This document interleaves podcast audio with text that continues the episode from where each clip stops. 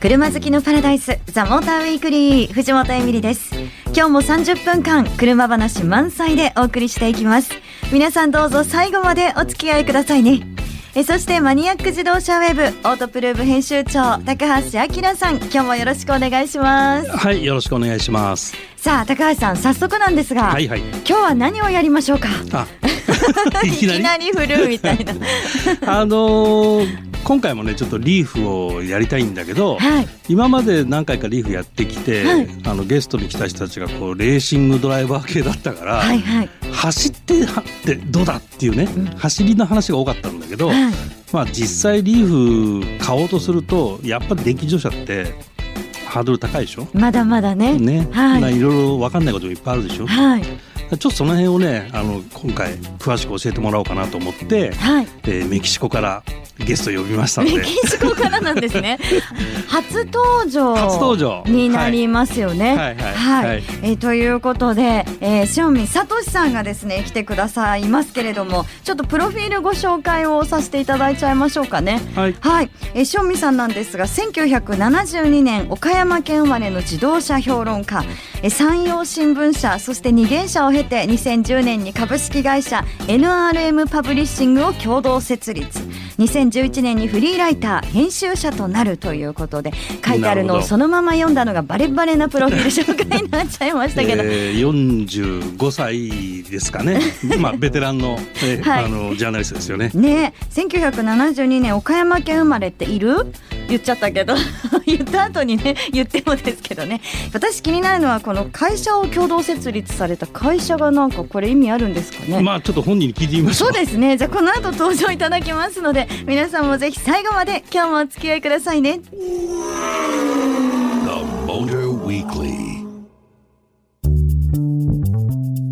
藤本エミリがお送りしているザ・モーターウィークリー。さあ本日は初めてのゲスト来ていただきました、えー番組初登場です、えー、塩見聡さんよろしくお願いしこんますにちは、よろしくお願いします。いやー塩見さんあのちょっとオープニングでも、はい。日私ちょっとね そうなんですよ。ペラペラなんでおかしいなと思って自分で言いながらだったんですけどあのメキシコからいらっしゃって1972年岡山県生まれっていうすごい辻褄が合わない。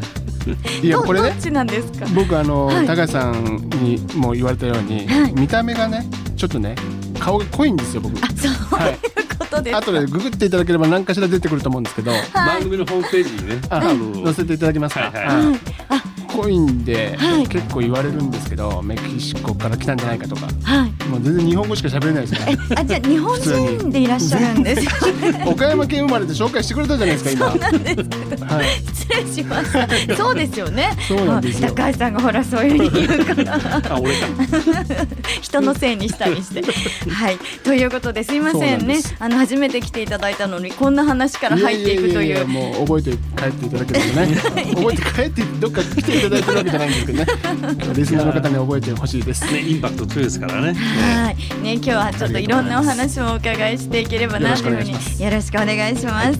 さあということでですね、まあリーフをね、はいはい。あの今日はまたちょっとこう皆さんにもっともっと身近な感じであの、はい教えていただこうかなっていうふうに思ってるんですけど、はい。あの塩見さん結構そのリーフはもう乗られていて、そうですね。昨年新型に切り替わってから、はい。もう結構5度6度7度にわたって、うん、結構走ってますね、うん。借りてはい、うんあのなんか趣味がはいゴルフですか？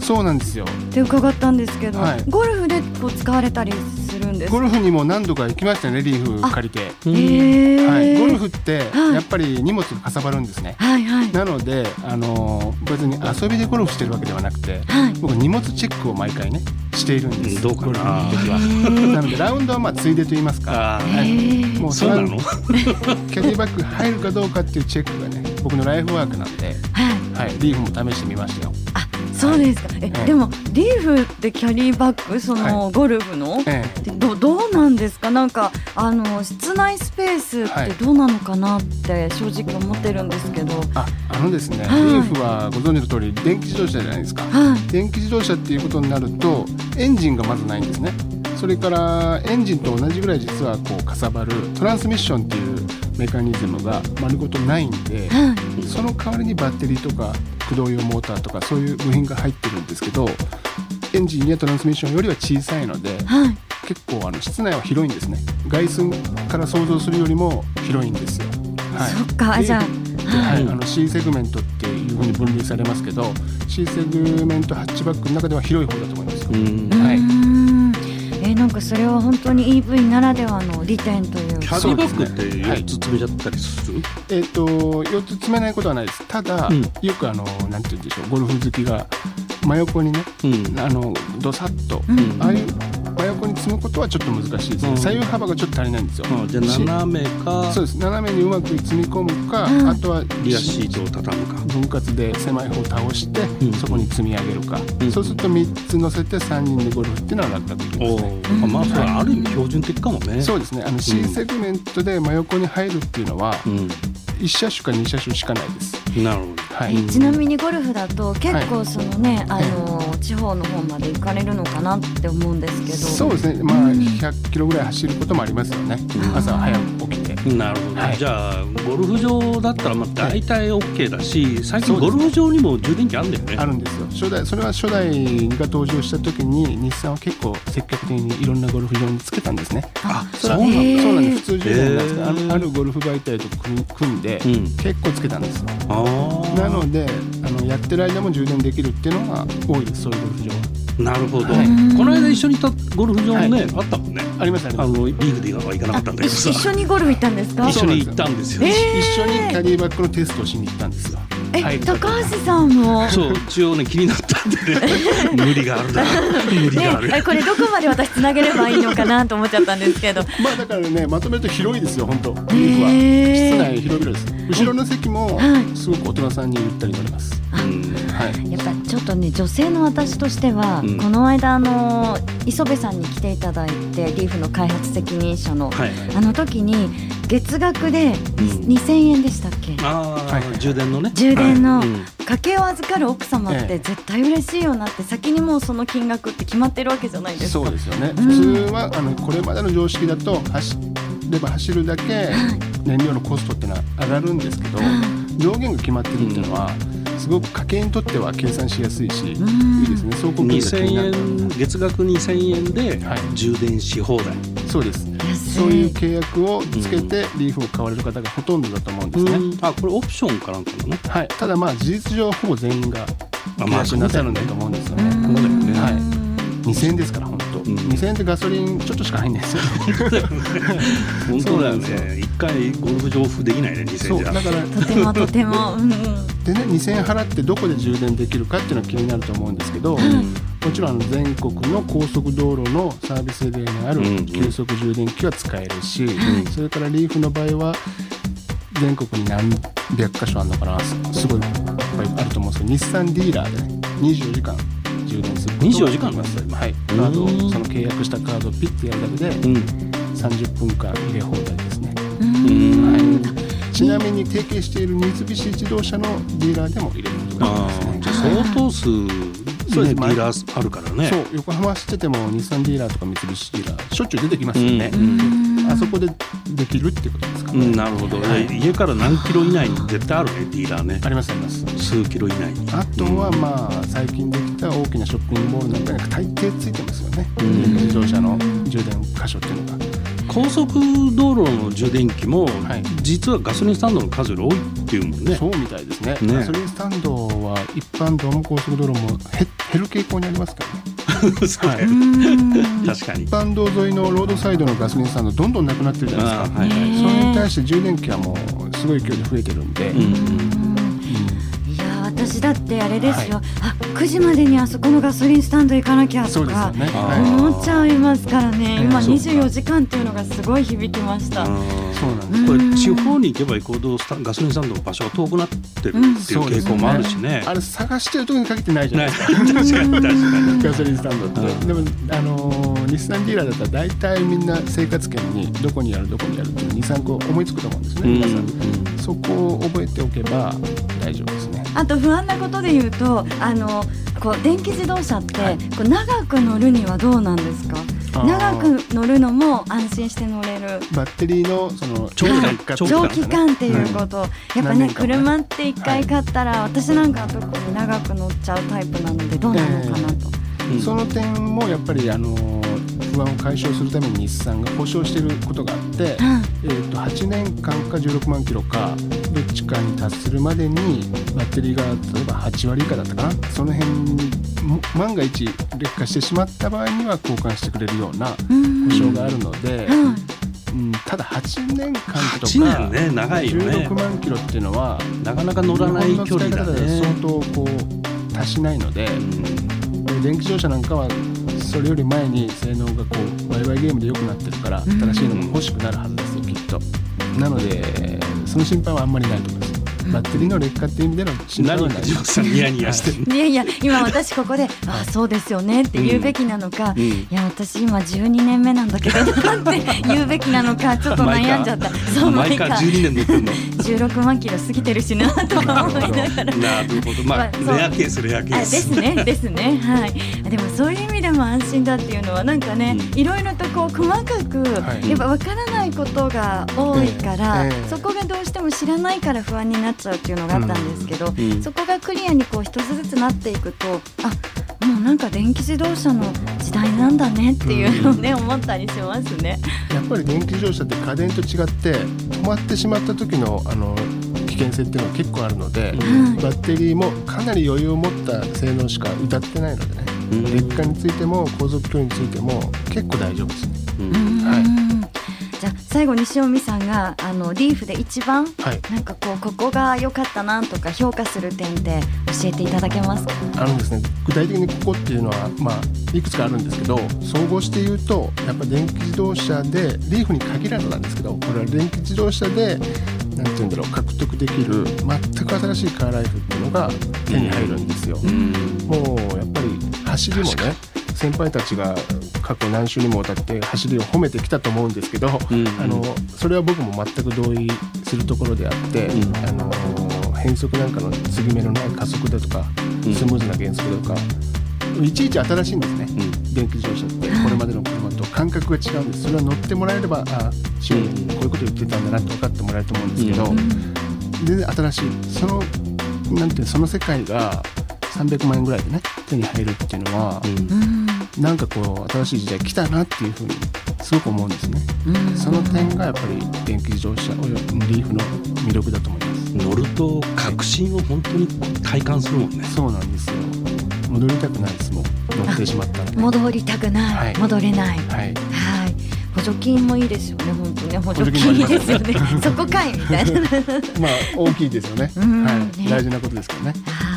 じゃあ後半もですね、あの塩見聡さんじっくりと車のお話をお伺いしたいと思いますので、このままよろしくお願いします。The Motor Weekly. じゃあモーターウィークリー今日はえモータージャーナリスト塩見聡さんをお迎えしてお送りしてます後半もよろしくお願いします。さあ後半なんですけど、はいちょうどまああのこの時期っていうと、はいまあ4月からの新生活の準備をされてる方もねいらっしゃるのかなと思ってこの間教習所の話してたもんねそうちょうどね、うんいろいろね皆さんで、はいやっぱり新しい生活になる時に、ええこう車もはい。じゃあ新しくデビューで買っちゃおうかなっていう方いらっしゃるのかな。と思ったんですよ。思いますね。うん3月は車が売れますからねあ。そういうことですよね。なあそうか、年度末で予算余ってるって話もあるけどね。そうか。どっちも正しいのかな。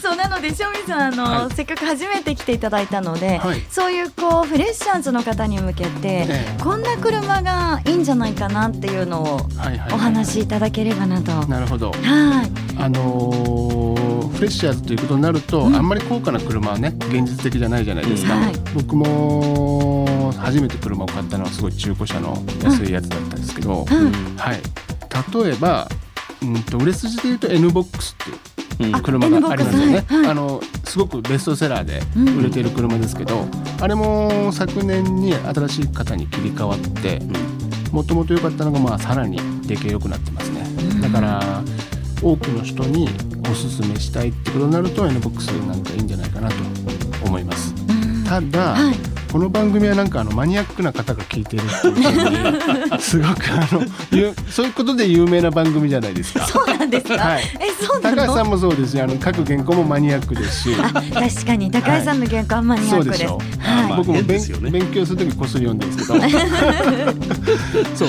そういうね、あのー人と同じ車街中をよく見る車は嫌だっていうような人車好きも多いじゃないですか、はい。そういう方に何かおすすめできる車ないかなと思って考えてみたんですけど、うん。うーんと真っ先に思いついたのがルノートゥインゴっていう車なんあードゥインゴはい。ね A セグメントのフランスのねルノーの車なんですけど、これどこが個性的かっていうとまずエンジンの位置がおかしい。うんおかしい。おかしいっていう。普通はね車って前のボンネットの下にねはい。つ積まれてるもんじゃないですか、はい。それに慣れ親しんできましたけどあの車はね後席のさらに後ろ後輪と後輪の間ぐらいに搭載してるんですよねエンジンを。トランクスペースみたいなところだよねだそうですそうです。普通はトランクがあるところにエンジンを積んでいてははい。なので普通のコンパクトカーと全く乗り味が違はい。そうかそうか。後ろにエンジンを積んでるっていうと私今なんかフェラーリとか、そうですそうです。そういうねポルシェとかねポルシェとか、はい。そういうのを今思いましたけど、マニアだな。いや高橋さんに言われると困る。そうなんです。それはやっぱり意味があって、うん。後ろにエンジンを積んでいると加速するときにすごくなんていうんですか後ろのタイヤに荷重がしっかりかかって少ないパワーでもなんか十分走るっていうようなメリットあるんですよね。はいはい、かじゃあなかなかそのコンパクトこのサイズで、はそういう後ろにはい、エンジンがあるのはおかしいと。相当相当個性的ですね。はい、ポルシェのエンジンの位置をロングエンドって間違ったサイドとかっていうふうに言ったりしますけど、ええ。まあ本当間違えたのかもしれないですよ、ルノーの人も。間違えて後ろに積んじゃった。あれだけ間違えちゃった。まああれだけ販売してて。あやっちゃったみたいな。ただねこれあの実情申し上げると、はい。ルノトゥインゴっていうのはあのメルセデスのスマート44とか42とかありますけど、44っていう車と、まあ、メカニカルツインっていうなんてあの兄弟車なんですね。あのメカニズムは同じ共通の車なんですよ、はい。で44とか42っていうのはもう後ろにエンジンがあるっていうのはおなじみの車なんですけどそれと同じなのでルノトゥインゴも必然的に後ろにエンジンがある車で作ったっていうことになるんですけどね。はい。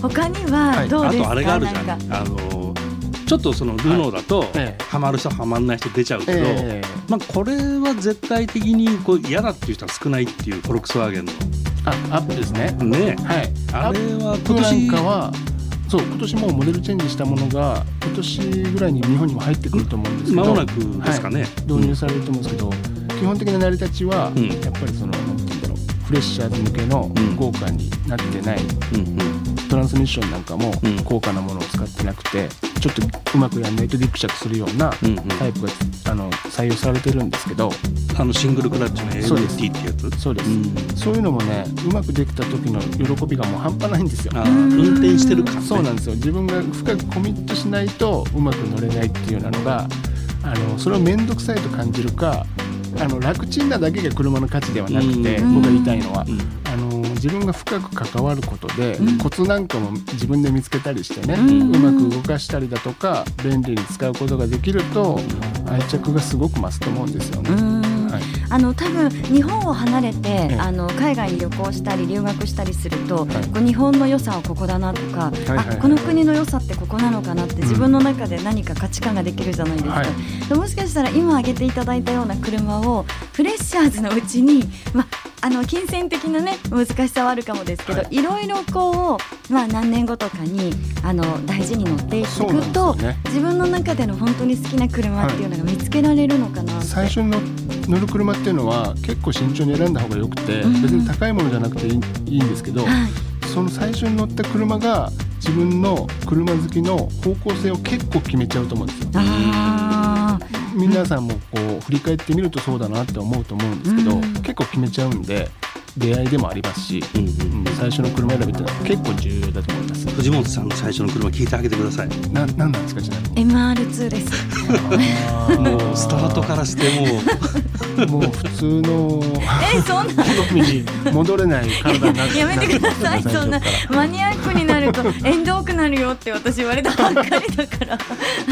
これ以上縁遠くなったら困っちゃう。はいということでね。はい。はい。でも本当にあのまたぜひですね塩見さんいろんなお話を聞かせてください。もう終わりですか、あまだ。いやそうなんですよ。もっとねお話。私一つ気になったんですけど、はい。塩見さん。共同設立された株式会社2010年、はいはいはい。NRM パブリッシング。あ。NRM ってこれこどういう意味です？かね。かっこいいですよこれは。はい。NRM っていうのは練馬ってことですね。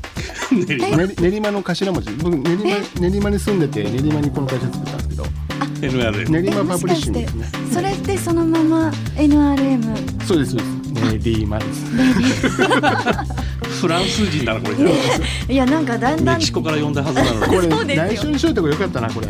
やもう言っちゃいました。こいいイメージだったのにな。いやいやもう今言っちゃいました。から多分皆さんもこれであの塩見聡さんっていうモータージャーナリストさんがどういう方なのかだんだん分かってきたんじゃないかなと。親しみやすい人間ですので今後ともよろしくお願いします、はい、ぜひあの番組またよろしくお願いします。よろしくお願いします。本日のゲスト塩見聡さんでした。ありがとうございまし。た Weekly. ザ・モーターウィークリーお送りしてきました。いかがでしたでしょうか？ということで日産リーフ、はい。たくさんね皆さんからも反響いただいてうん。お届けしてきたんですけど、高橋さんどうですか？改めて皆さんの話聞いて、やっぱりあのーとにかく革新的な乗り物だよね。うん。電気自動車はやっぱり、はい。うん、だからまあガソリン車の代替にすぐなるかっていうのはねその人の使い方にもよるからい。一概には言えないんだけど、まあだいぶこう回数を重ねてリーフに乗るとうん。なんか癖になるんだよねあれね。もうね本当塩見さんも言ってたけど、はい。戻れないって言ってたでしょ。言ってましたね。本当ね癖になるんだよねあれね私はお話を伺ってて、うん。あの e ペダル使って、うん。あのサーキットを走ってみたくてそれはまたちょっと別の方向からの話ですけど、うんうんうん。そういう使い方もできるんだなっていうまあ驚それねきありました。使い方っていう楽しみ方あだろうけどね。み方。が そうですね。そう。いやでもいろんな可能性がうん。ね、あるんですね。なんかぜひディーラー行ってね、うん。乗ってもらいたいなと思いますね。はい、うん。であの皆さんからのですね感想もあお待ちしてますので、うんはい送ってくださいねメールアドレスは tm アットマーク fm 横浜ドット jp ザモーターの頭文字 tm に続いてアットマーク fm 横浜ドット jp でお待ちしてます。採用された方には番組オリジナルステッカープレゼントします。ということで「ザ・モーターウィークリーお相手は藤本エミリとオートプルーブ編集長高橋明さんでした。また来週。